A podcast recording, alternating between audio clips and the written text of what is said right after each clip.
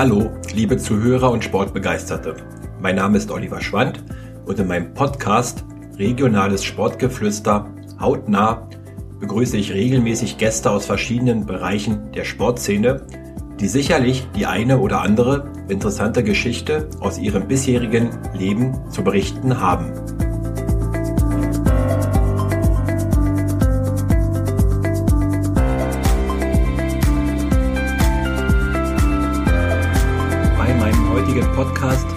Heizung Königs Wusterhausen, ihr starker Partner rund um Heizungstechnik in KW und Umgebung, präsentiert wird, ist der ehemalige Vorsitzende des Schiedsrichterausschusses des Fußballkreises Dame Fleming, Thomas Glass, zu Gast. Ich spreche zum Beispiel mit dem Schulzendorfer über seine vergangenen vier Jahre an der Spitze der Unparteiischen und rede mit ihm darüber, warum er bei einem Fußballspiel in der Landesklasse Ost von einem Torwart nach seiner dritten Strafstoßentscheidung einfach umgerannt wurde. Viel Spaß beim Zuhören.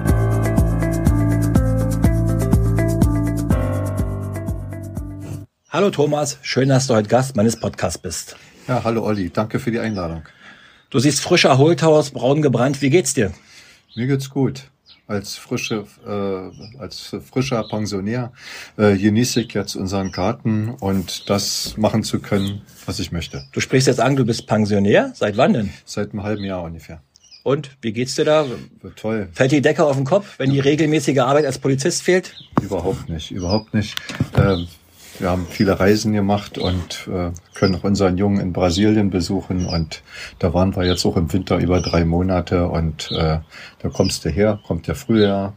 Und äh, ja, dann als nächstes steht eine große Motorradtour an, eine achtwöchige, wo ich einmal mit Motorrad um Europa fahren werde für acht Wochen. Du bist Motorradfan? Ja, absolut. Was hast du für eine, was hast du für eine Maschine? Ich eine große ähm, BMW Reisetourermaschine, so eine 1200er RT, ja.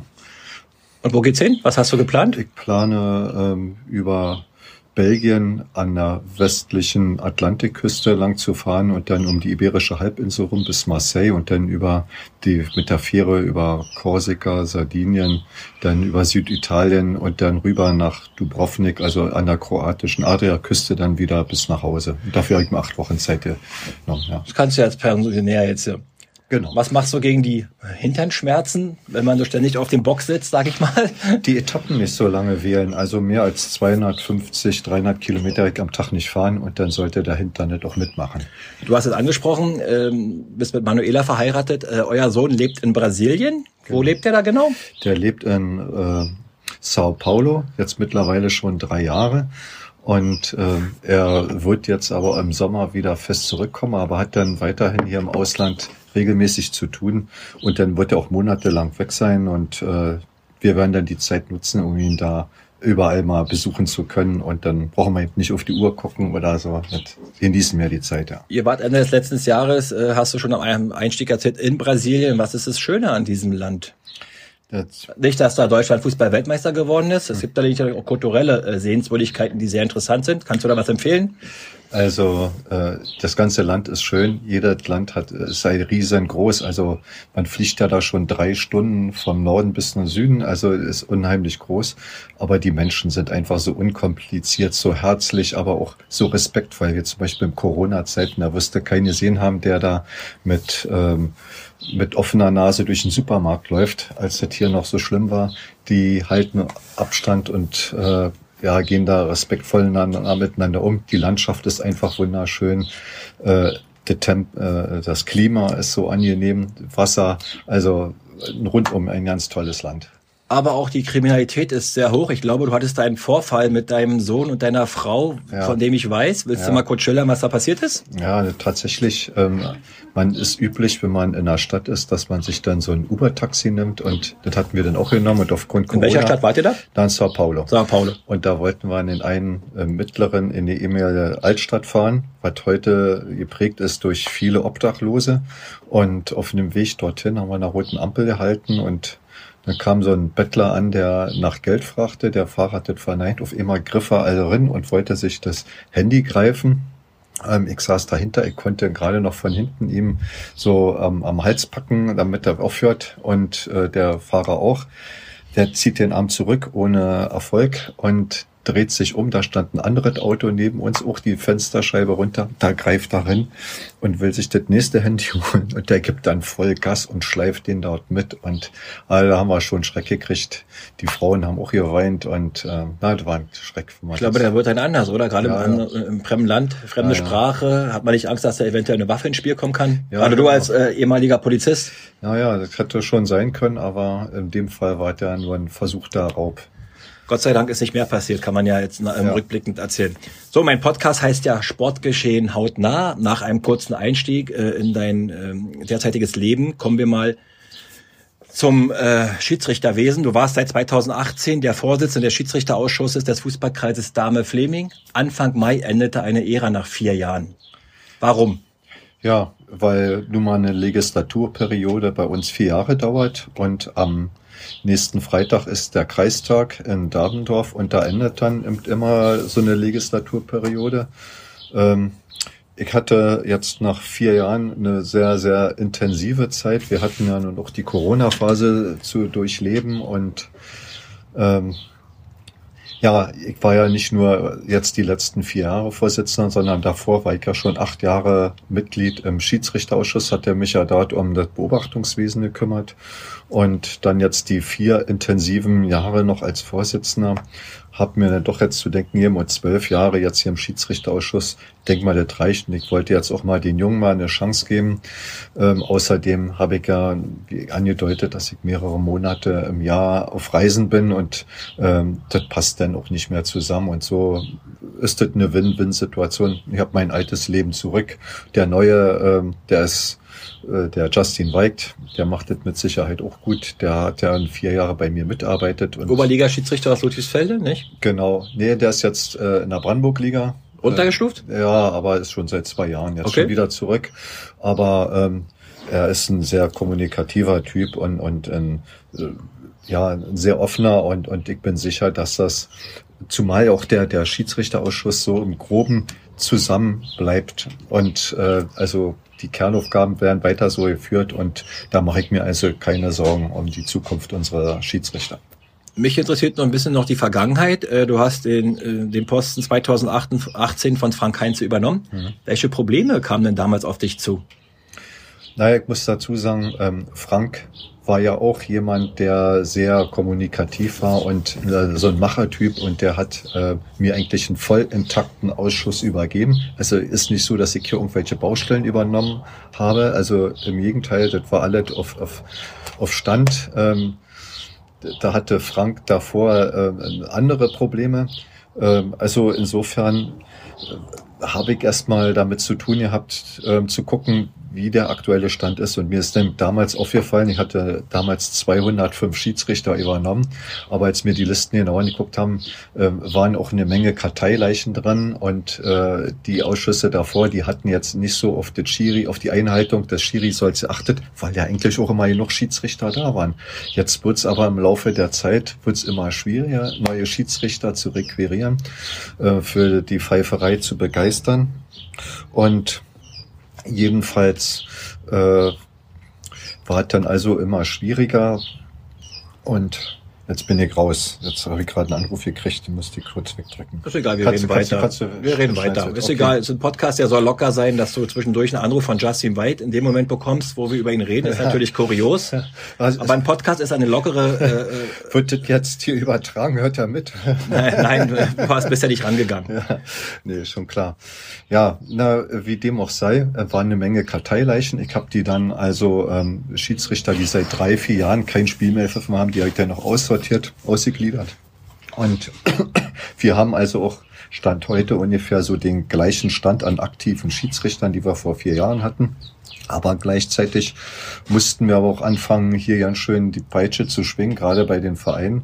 Und ähm, wenn ich jetzt dran denke, 2015 fünf ist das erste Mal durch unseren Ausschuss sind Verfahren eingeleitet worden gegen zwei Vereine, die ihr Schiri soll nicht erfüllt haben. Das gibt immer gleich hohe Strafen, so 200. Für, für die Zuhörer, die es nicht wissen, wie viel Schiedsrichter, Fußballschiedsrichter muss dann ein Verein äh, vorweisen? Das äh, liegt immer daran, wie viel, na im groben Schnitt, wie viel Großfeldmannschaften so eine Mannschaft hat und ob sie im Land oder im Kreis spielen. Und danach gibt es so einen Schlüssel und dementsprechend muss jeder Verein, je nachdem wie viele Mannschaften er meldet, auch dementsprechend Schiedsrichter melden. Ja, und also kann man sagen, eine Großfeldmannschaft, ein Schiedsrichter. Ja, ne, Pi mal Daumen. Äh, Im groben ja, das ist jetzt geändert worden, weil das Land mehr verlangt. Also wer im, im Land spielt, der braucht dann schon zwei Schiedsrichter pro eine Großmannschaft. Aber wer ähm, im Jugendbereich ähm, im Kreis spielt, der braucht dafür keinen. In der C- und B-Jugend brauchst du keinen, aber nur in der A-Jugend dann wieder. Also es ist ein bisschen kompliziert. Ähm, aber die Vereine wissen das genau, zumal die dann auch von mir immer aufgelistet bekommen haben, wie viel sie eigentlich haben müssten, stellen müssten und was sie tatsächlich haben. Jeder Verein hatte aber immer noch die Gelegenheit, durch Neuausbildung ihr Fehlsoll aufzufüllen. Ähm, das ist meistens auch dann immer so vollzogen, wie zum Beispiel bei der letzten Saison gab es 13 Vereine, die zu Saisonbeginn ihr Schiri-Soll nicht erfüllt hatten. Und dann ähm, durch Neuausbildung haben sie, haben wir dann nur noch fünf Vereine, was heißt nur noch, aber fünf Vereine habt, die ihr Soll nicht erfüllt hatten und ähm, aber aufgrund der Corona und eines Kreisvorstandsbeschluss wurde dann beschlossen, dass die ausnahmsweise dann nicht sanktioniert wurden. Ihr habt auch drastische Sprachen äh, vollzogen. Mir fällt da spontan der SV Schönefeld ein, Kreisoberligist, der mit, äh, glaube sechs oder neun Minuspunkten in die Saison vor zwei Jahren starten musste. Ähm, Schönefeld war einer der Vereine, die von Anfang an äh, erstmal keinen Schiedsrichter hatten. Und das äh, Prekäre war bei Schönefeld, dass, dass, dass sie eben erst gar keinen hatten. Sie haben sich aber auch nach Herzenskräften bemüht, haben aber dort aus ihrem eigenen Kreis dann keinen gefunden. Äh, im nächsten Jahr kam das wieder. Es war also ein Wiederholungsfall. Beim ersten Mal gibt es nur eine Geldstrafe. Im Wiederholungsfall gibt es dann gleich Minuspunkte und dann im dritten, vierten Jahr kann es bis zum Zwangsabstieg der ersten Mannschaft führen. Also jedenfalls hier im FLB. Also das gilt also auch für Brandenburg-Liga-Mannschaften, die dann abgestuft werden können. So, und, und Schönefeld hat es nur zweimal hintereinander kein Schiri gebracht, deshalb sind sie auch mit minus ich meine, drei Punkten sind sie gestartet. Und ähm, ich muss aber heute sagen, heute sind sie vorbildlich. Die haben jetzt da ähm, äh, drei Schiedsrichter und die sind auch sehr zuverlässige Schiedsrichter und ähm, also die haben ihr Problem erstmal bewältigt.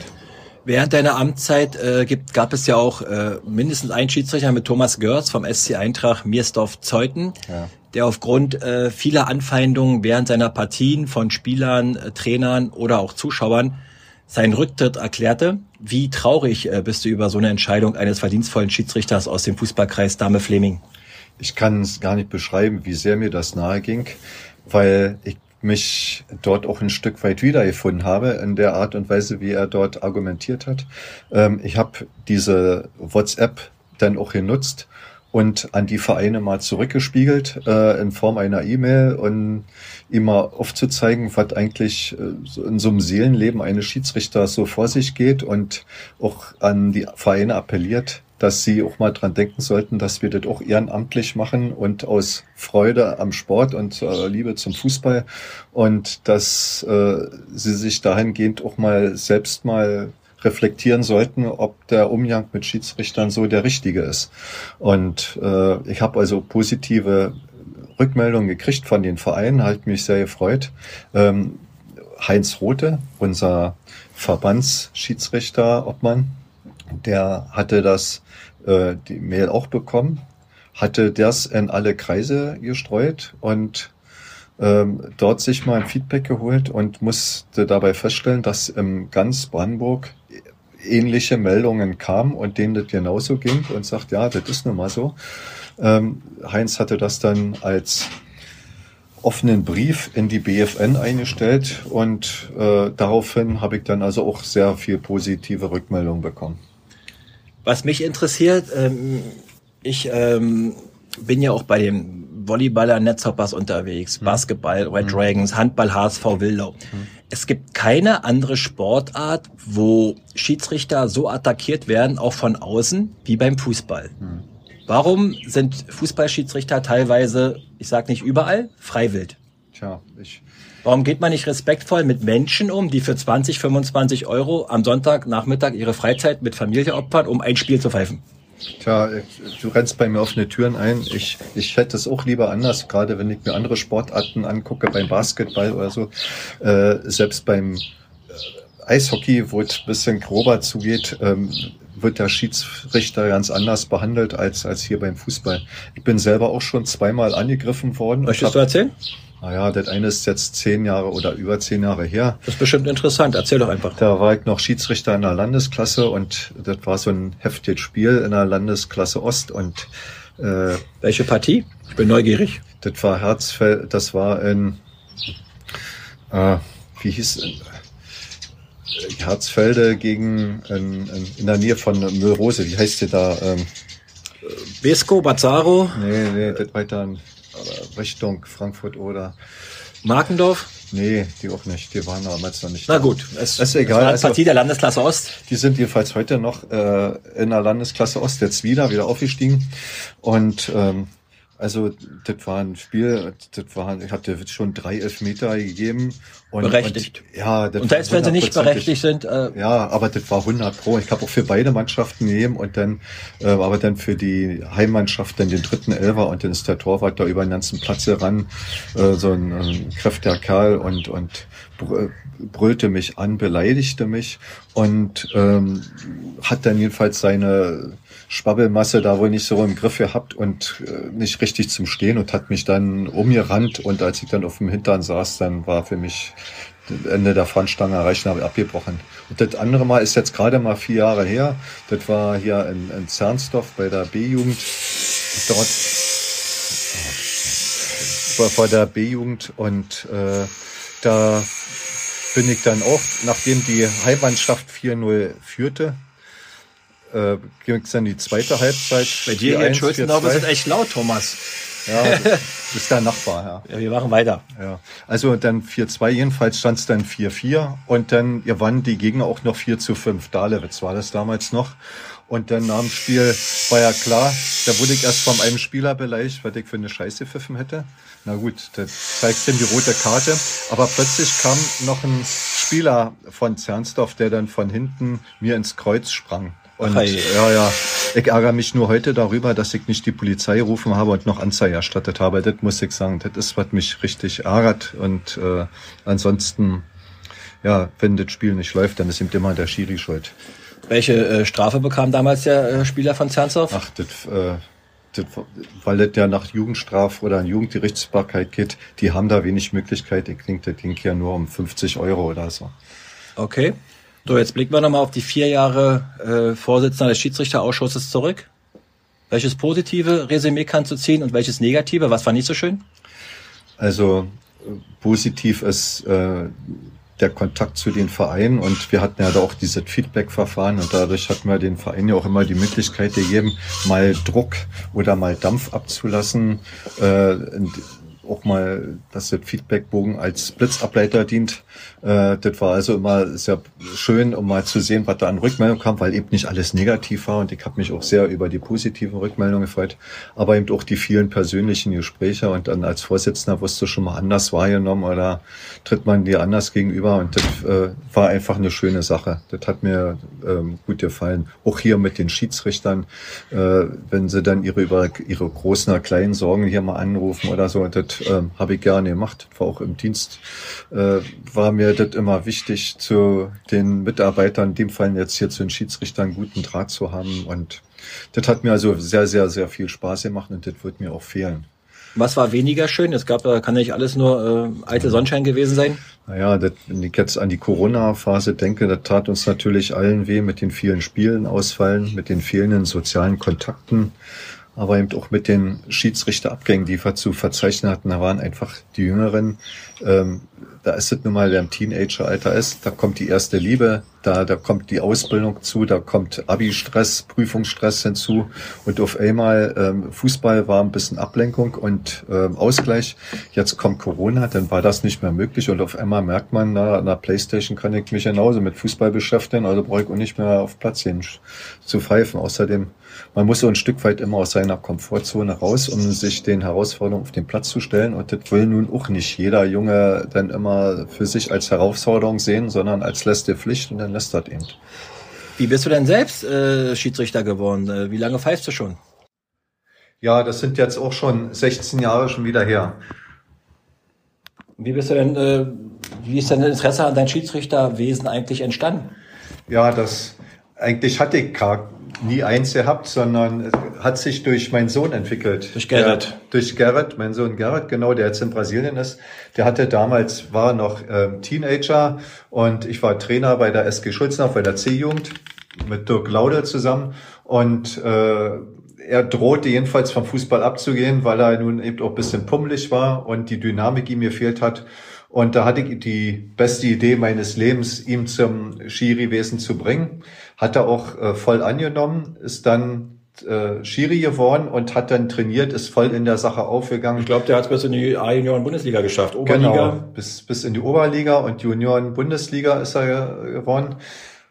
Ja, und äh, aber das, was das habe ich an Junior gesehen und das kann ich deshalb auch jedem jungen Menschen empfehlen, Schiedsrichter zu werden, weil das für, fürs ganze Leben ähm, einprägt. Da ist du dein Durchsetzungsvermögen wird geschult, du Teamfähigkeit, du gliederst dich auch mal unter und äh, wie gesagt Durchsetzungsvermögen, das sind alles Sachen, die kannst du überall hier brauchen. Und wer sich auf dem Platz behauptet, der kann das überall. Warum bist du denn Schiedsrichter geworden? Weil dein Sohn es gemacht hat? Oder ja. wolltest du dann bei ihm an der Linie stehen? Oder ja, äh, äh, ich habe dann ein Jahr nach, gewissen? ein Jahr nach ihm äh, bin ich dann auch zum Skiri-Lehr gegangen und ähm, ich wollte einfach Zeit mit ihm zusammen verbringen. Und dadurch, dass ich Trainer war äh, und das nun selber spielen nur nicht mehr so ging und der jetzt sein, sein Hauptziel im Pfeifen gesehen hat, wollte ich dann also, um erstmal Zeit äh, oder Zeit mit ihm zu verbringen, ebenfalls Schiri werden. Und äh, das hat dann auch so geklappt, dass ich eben immer in seinem Schatten war. Er hat dann das begleitete Fahren mit 17 hat er gemacht und wir sind, er war dann zwei Jahre in der Landesklasse als Schiri und ich war dann schon in der Kreisliga Schiri und konnte ihn dadurch immer begleiten.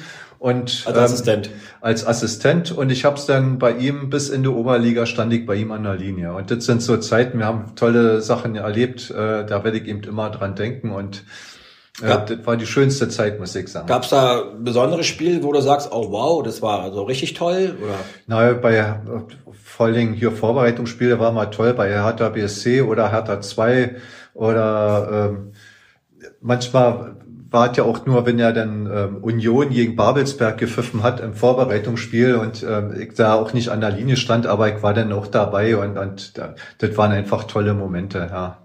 Du selbst hast bis in die Landesklasse gepfiffen? Ja, ich habe äh, zehn Jahre in der Landesklasse gepfiffen und hatte dann auch gesagt, wenn ich jetzt als Vorsitzender gewählt werden sollte vor vier Jahren, dann würde ich auch aus dem Land rausgehen und das habe ich dann noch gemacht. Du wurdest, glaube ich, mit einem sehr schönen Spiel 2018 im Sommer verabschiedet. Du warst äh, der Unparteiche der Freundschaftspartie zwischen HSV Fortuna Friedersdorf Gusso gegen den BFC Dynamo, gegen den ehemaligen DDR-Rekordmeister. Ich glaube, das war für den Abschied nochmal so ein Highlight in deiner äh, Schiedsrichterkarriere als Schiedsrichter, also als leitender Schiedsrichter. Auf, auf jeden Fall. Das war für mich wirklich ein Highlight, weil äh, Dynamo konnte ich ähm, auch nur ab und zu in Vorbereitungsspielen als Assistent äh, nur begleiten und dass ich die dann selber nochmal pfeifen durfte als kleiner Landesklassenschiri, das war schon was Besonderes und äh, das war ein toller Abschied und äh, ja, da denke ich oft dran zurück. Weißt du noch, wie das Spiel ausgegangen ist? Ich glaube 13-0 oder Ich glaube so. auch 13-0 gehe ich mit. Hat dann deine Karteikarte da ausgereicht, alle Torschützen aufzuschreiben? ja, ich habe mir, das kennt man ja bei Jugendspielen, da hat man ja öfter mal mehrere Tore und da gibt's so Wege, was man da ein paar mehr Torschützen aufkriegt. Hast du eine zweite Karte bei gehabt? Nö, aber man schreibt dann eben mal ein bisschen kleiner, geht schon. Aber aktuell bist du auch äh, regelmäßig an den Wochenenden äh, in der Kreisoberliga als Assistent äh, noch äh, tätig, um den Jungschiedsrichtern zu helfen, deine Erfahrung weiterzugeben? Genau. Das war auch immer meine Prämisse, dass ich sage, ich will jetzt selber nicht mehr hier in der Öffentlichkeit auf dem Platz äh, durch Fehlentscheidung auf mich aufmerksam machen, sondern ich möchte einfach nur die Jungen unterstützen und meinen Job hier als Vorsitzender machen. Deshalb habe ich mich auch äh, auf den Plätzen weitgehend zurückgehalten. Aber jetzt hier gerade die Jungschen, die wir ganz, ganz frisch in die Kreisoberliga gebracht haben und die erstmal lernen mussten, im Gespann zu pfeifen. Aber auch äh, in der Landesklasse, äh, die habe ich weiterhin begleitet und das werde ich auch zukünftig tun. Welche Schiedsrichter glaubst du, die diesmal äh, vielleicht Brandenburg-Liga, Oberliga aktuell aus dem Fußballkreis schaffen können? Tim Zimmermann wäre vielleicht ein Kandidat, der mir spontan einfällt, aus Ruhlsdorf. Der hat tolles Potenzial, Mar ja. Marco Arndt? Ja, aber Lukas Schwarz, Marco Arndt, ja, äh, ja, müssen wir mal sehen, wie er sich weiterentwickelt. Ähm, also es gibt viele jungsche Nachwuchsschiedsrichter, aber Hannes Hermann jetzt hier, der ist jetzt auch im Bundesliga-Bereich, jetzt den wir jetzt hier im Förderkader haben. Ähm, Nils Böhme ist auch jemand, der tolles Potenzial hat und der jetzt schon, äh, ich weiß jetzt gar nicht, ob jetzt, jetzt schon in der Brandenburg-Liga ist. Ich glaube ja.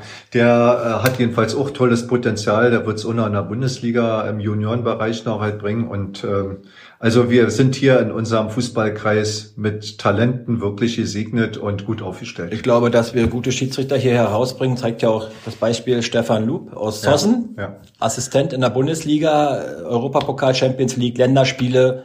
Ja, Assistent in der FIFA offiziell, ja. Da müssen wir auch mal sehen, wie es weitergeht, weil Brüch hört ja jetzt auch auf zum Sommer, auch in der Bundesliga und ähm, er hat sich auch noch nicht geäußert, wie es dann weitergeht, bei wem er dann weitermacht und ja, müssen wir mal sehen. Aber ich denke, Stefan ist das große Aushängeschild des Fußballkreises. Absolut, ja. Wir sind sehr, sehr stolz auf ihn. Und äh, er hat auch immer viel zurückgegeben. Er hat schon bei zwei Weltmeisterschaften und hat dann da so Bilderabende gemacht und so mal gezeigt, einen kleinen Einblick hinter die Kulissen gewährt, auch wie der FIFA läuft. Und ja, war, waren tolle Erlebnisse. Kommen wir mal zu deiner Kindheit. Mhm die mich ja auch so ein bisschen interessiert. Du bist ja im damals geteilten Westberlin, also im Westteil der Stadt aufgewachsen.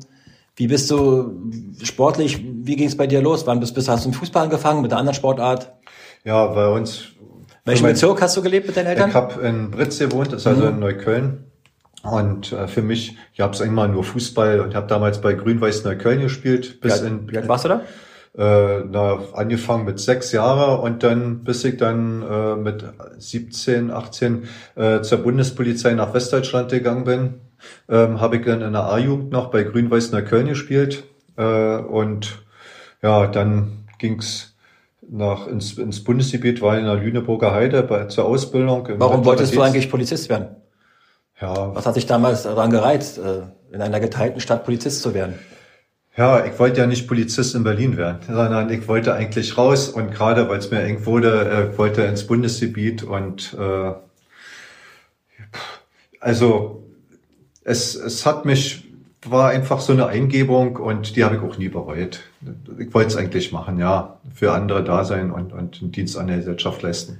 Aber für Fußball blieb da nicht mehr so viel Zeit, oder? Du hast gesagt, ja, ja. zur Ausbildung nach Westdeutschland? Ja, man, man, das war in Bundespolizei, man war viel bunt. Damals war ich dann auch noch äh, auf Demos dann viel, dann nach der Ausbildung. Äh, wir haben Gorleben damals noch in Wackersdorf, äh, Startbahn West in Frankfurt am Main. Und also da waren viele ähm, Kampfplätze jetzt hier im Bundesgebiet und da waren wir immer unterwegs und auch im Schichtdienst und deshalb war es auch nicht möglich, mich ja festen Verein anzuschließen. Ich habe es dann nochmal versucht, einem Abschlusslehrgang, da äh, als wiederkam, weil beim LFC in Lüneburg, die haben damals in der Oberliga gespielt, da habe ich dann auch zweimal am, am, Training teilgenommen, aber es ist einfach nicht mehr geworden, weil ich einfach äh, nie da war und nie beständig dort ähm, auf mich aufmerksam machen kann. Gerade Oberliga-Fußball sollte man doch wahrscheinlich drei, vier Mal beim Training sein, oder? Tja, das, das ist Niveau ja doch ein bisschen höher. Ja, und das, da habe ich auch gemerkt und äh, da, da war ich auch zu schlecht für, muss ich auch sagen. Also, Welche Position hast du gespielt? Ich habe damals im Mittelfeld gespielt. Okay, und dann ging es irgendwann zurück nach Berlin, oder? Ja, 85 bin ich dann nach Berlin zurückgekommen und ähm, mich hat, ich hatte so ein Heimweh wirklich nach Berlin und äh, war damals immer noch im Westberlin und war dann bei der Einsatzbereitschaft, war dann hier auch heiße Zeiten, habe dann ja auch gleich meine heutige Frau dort im Dienst kennengelernt. Manuela? Manuela, siehst du auch. Also hast du ja eine Kollegin geschnappt. Ja, direkt, wie sich so hört, auf dem Mannschaftswagen auch kennengelernt. Aber ja, das ist eine lange Geschichte. in der Ausbildung, äh, also wir sind ja dann wiedergekommen, wir waren ja dann schon ausgebildet und sie war gerade in der Ausbildung und haben so eine Lehre gemacht und da haben wir uns dann kennengelernt in der Lehrabteilung der Polizei in Spandau, ja. Aber ich war dann damals bei der Einsatzbereitschaft, waren auch heiße Zeiten mit Hausbesetzer-Szene noch. Dann kamen die ersten Maikrawalle auf und ich war so oft verletzt durch, durch Steineinschläge äh, und, und äh, das, das haben wir also wirklich, war auch, lag auch im Krankenhaus und, und viel durchgemacht. Dann kam dann der Aufstieg in den gehobenen Dienst, ein dreijähriges Fachhochschulstudium. Ja, und dann habe ich viele Stationen durchgemacht äh, über den Verkehrsdienst, Öffentlichkeitsarbeit und äh, zum Schluss war ich dann eben Sachgebietsleiter für Verkehrsangelegenheiten in dieser Schwerpunktdirektion R5 hier für ganz Berlin. Du hast angesprochen, du wurdest durch Steinwürfe verletzt. Äh, wie verrückt muss man denn sein, um nicht einfach zu sagen, leckt mich doch am Arsch, ich tue mir das hier für die paar Kröten nicht an? Tja, da hat keiner von uns gedacht, sondern wenn ich, wer soll es denn sonst machen? Ja, also äh, irgendjemand muss ja für Sicherheit sorgen und wir haben es mit Herz und Seele gemacht und ich habe nie daran gedacht, äh, jetzt deswegen mein Dienst zu quittieren, nur weil es dann mal eng wurde oder kritisch oder so. Ist ja beim Pfeifen genauso. Da hast du ja auch so Phasen, da müsst du die Pfeife hinschmeißen. Der eine macht das auch, aber im Grunde ist es eine Berufung. Man fühlt sich, ja, das ist, es ist eben so. Wenn man ist oder ist es nicht. Ja. Und irgendwann kam ja der Umzug ins schöne Schulzendorf. Äh, wie kam die Entscheidung, dass er hier äh, nach Brandenburg umsiedeln wollt? Wann also, war das in welchem Jahr? Wir sind 96 ähm, hier nach Schulzendorf gezogen und für mich war klar nach der Wende, ich möchte ein Haus haben und ich möchte raus in die ländliche Idylle und äh, ich habe nur geguckt, wohin, aber da ich hier Wurzeln hier in der Ecke habe, meine Mutter ist in Zossen groß geworden, äh, mein Opa in Königs Wusterhausen, der hat oben auf dem Funkberg noch das Funkerberg, erste, Funkerberg. Funkerberg noch das erste Radio entwickelt. Meine Großtante, die hat dort auch noch bis zum Schluss gewohnt und äh, wo äh, war ich auch zu West- oder zu DDR-Zeiten, war ich oft hier auch in Zernsdorf bei meinem Cousin. Mhm. Und äh, also ich kenne auch die Region hier, wie es noch zu DDR-Zeiten aussah. Und ich glaube nicht so schön wie jetzt, oder?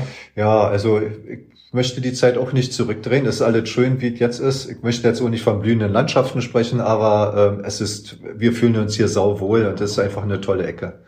Dann bist du Mitglied bei der SG Schulzdorf geworden, oder? Ja, und seitdem ich dann damals den Schiri-Lehr dann gemacht habe und seitdem, ähm, es gab ja nur noch einen Schiedsrichter, aber der hat es auch nur obligatorisch gemacht und aber von dort an habe ich dann auch die äh, Schiedsrichter-Obmann-Geschichten äh, der SG noch übernommen, ja. Soweit ich weiß, äh, wurdest du letzte Woche vom Bürgermeister der Gemeinde Schulzendorf geehrt für deine Verdienste bei der SG. Was war da genau los?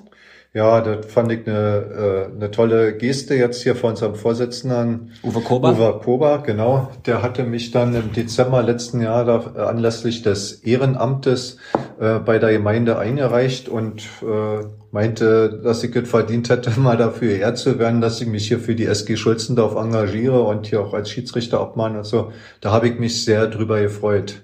Ich glaube, über eine weitere Ehrung konnte, hast du dich auch sicherlich sehr gefreut. Äh, Bodo Konrad, der Vorsitzende des Fußballkreises, hat dir die Ehrennadel überreicht und eine Uhr für deine Verdienste.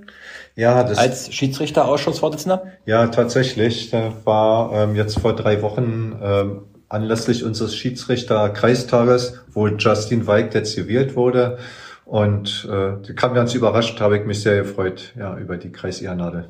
Naja, es sind so kleine Ehrungen. Äh die man, die ihn auch glücklich macht, weil man das kleine Ding, da muss nicht was Großes sein, auch für die Verdienste, äh, gerade hier im Fußballkreis. Ja, es ist einfach eine tolle Form der Wertschätzung. Ähm, ich habe ja selber in, bei den vier Jahren, also eins auch der schönen positiven Erlebnisse, hier acht Ehrennadeln noch verliehen an, an verdiente Schiedsrichter und äh, die, die Kreis, äh, die Schiedsrichter Ehrennadel des Landes Brandenburg an Norbert Koch anlässlich seines 60. Geburtstag. Das waren einfach mal einfach eine tolle Geste, ja. Ich glaube auch, äh, du fühlst dich bei der SG Schulzendorf so richtig pudelwohl. Erst am vergangenen oder am vergangenen Wochenende wart ihr in Polen zu einem Ausflug. Was ist das Schöne an der SG?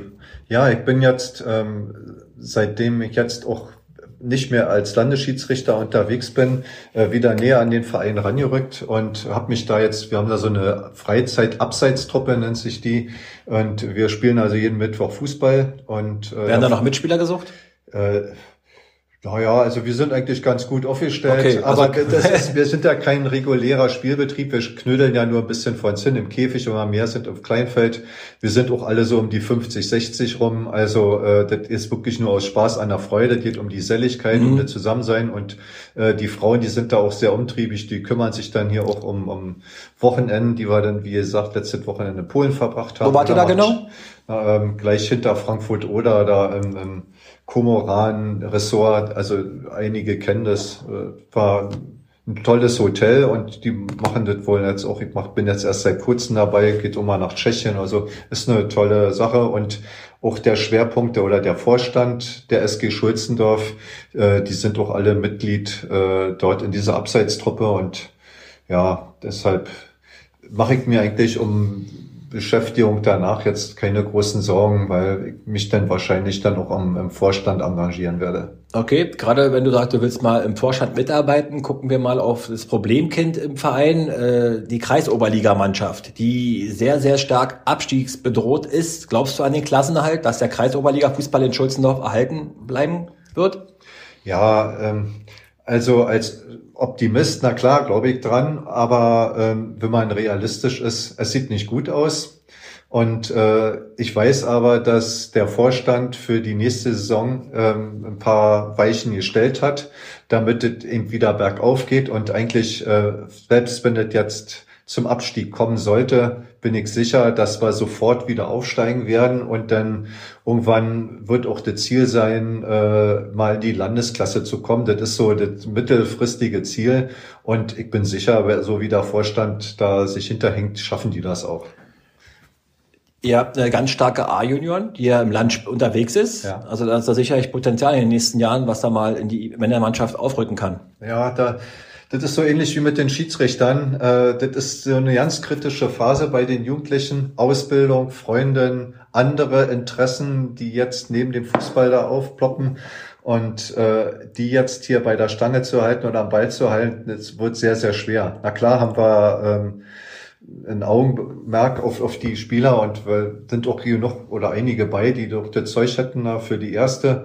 Jetzt haben wir leider die zweite abgemeldet. Ähm, Corona-bedingt. Mhm. Ich weiß nicht, ob wir noch mal eine zweite aufbringen oder wenn, ja, wann.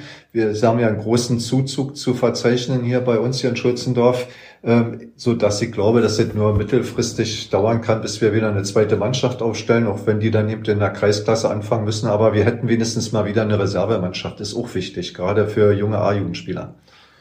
Die SG Schulzendorf richtet in diesem Jahr das Pokalfinale, Kreispokalfinale aus. Äh, ja. Wie wichtig ist dieses Endspiel für den Verein? Es wurde extra sogar eine neue Tribüne errichtet für die Zuschauer. Ja, es bewegt sich was bei der SG. Ja, absolut. Also das ist natürlich ein bisschen äh, auch für kreisinterne Öffentlichkeitsarbeit wichtig, dass wir auf uns aufmerksam machen. Wir haben ja auch eine traumhafte Anlage, einen tollen Platz, jetzt mit den zwei Tribünen, die jetzt gerade eine ist schon errichtet, die zweite mhm. ist jetzt im Bau. Und äh, wir haben so viel Mitgliederzuwachs jetzt auch zu verzeichnen. Also äh, dem Verein geht's wirklich gut und äh, da hört es dann auch dazu, dass wir hier ein Stück Verantwortung für den Kreis übernehmen und uns hier anbieten für so ein Pokal-Endspiel. Und da freuen wir uns sehr drauf. Also die Fans sind herzlich willkommen auf dem. Absolut. So, zum Schluss des Podcasts, Thomas, kommen wir mal noch in den Profifußball. Du weißt sicherlich, worauf ich hinaus will. Du hast vorhin schon mal angesprochen, Hertha BSC was äh, läuft bei Hertha BSC falsch, was Union besser macht? Union ist im dritten Jahr in der Bundesliga, spielt im Mittelfeld eine gesicherte Rolle. Letztes Jahr diese Conference League. Hertha BSC hat 99 Champions League gespielt. Barcelona war jetzt sogar Chelsea, Galatasaray. Seitdem geht es eigentlich nur noch bergab.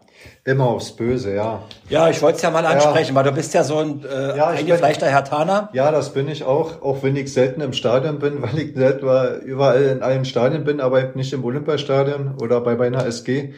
Äh, es, es tut wirklich weh. Ähm, gleichwohl bin ich trotzdem guter Hoffnung, dass wir jetzt ähm, mit Magath haben wir ja schon das Schlimmste hoffentlich erreicht und wenn sie jetzt Samstag äh, in, gegen Mainz zu Hause den Sack können sie dort zumachen und dann hoffe ich, dass wir die Liga halten und dass sie dann den Sommerpause nutzen, um die Mannschaft hier wieder eine echte Mannschaft aufzustellen, die auch was wollen. Und das ist eben der Unterschied, was Union ausmacht. Union hat eine tolle Mannschaft, die haben, die passen zusammen einfach. Der Trainer ist klasse, da passt alles. Auch der Vorstand, die ziehen an einen Strang. Bei Hertha, da geht es ja schon oben los mit Windhorst und dem äh, Sponsor, dem äh, äh, Gegenbauer und äh, also der Fisch fängt vom Kopf an zu stinken und das zieht sich bis unten durch und dementsprechend muss man sich dann nur nicht wundern, dass man denn da steht, wo man jetzt steht. Ich leide wie Hund äh, um, um diese Situation. Ja. Ich hoffe aber immer, dass es nochmal besser wird und ich glaube auch ganz fest dran, dass wieder andere Zeiten kommen und dass äh, ja, Union dann wieder hinter Hertha steht. Ja, aktuell ist ja Berlin äh, die einzige Stadt in Deutschland, die zwei Bundesligisten hat, was ja auch nicht schlecht ist. Und ich glaube, auch kein Union-Fan wünscht Hertha den Abstieg, weil wir, also das Derby soll ja, ich habe jetzt wir gesagt, ich bin auch so ein bisschen äh, für Union. Das Derby soll ja erhalten bleiben, gerade ja. für die Fans.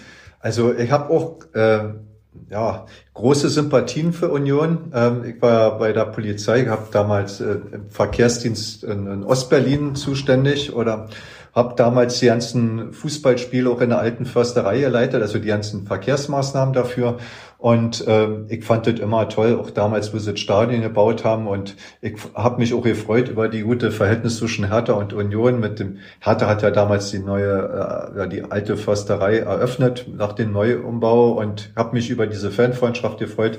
Finde es so schade, dass es jetzt auseinandergedriftet ist. Aber bei der Rivalität, jetzt sind zwei Bundesliga-Vereine, ist das ganz normal. Ich hoffe nicht, dass es so ein Verhältnis wie Schalke und Dortmund geht. Aber so eine gesunde Rivalität ist in Ordnung. Ich wünsche Union alles Gute und wünsche Ihnen auch, dass Sie in der ersten Liga bleiben und dass wir noch viele, viele Derbys haben. Also jetzt hast du, glaube ich, nicht auf die Tabelle geguckt. Also Union wird in der ersten Liga bleiben. Hertha ist noch nicht safe.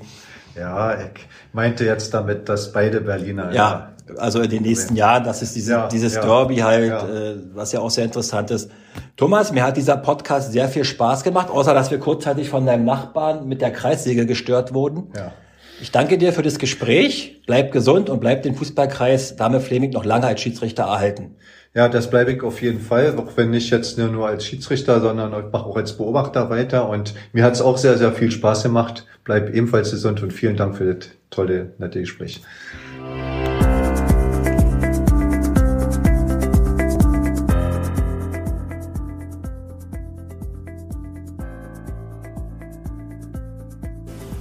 Hat euch dieser Podcast gefallen? Dann lasst bitte ein Like da oder abonniert mich. Bis zum nächsten Mal. Euer Oliver Schwand.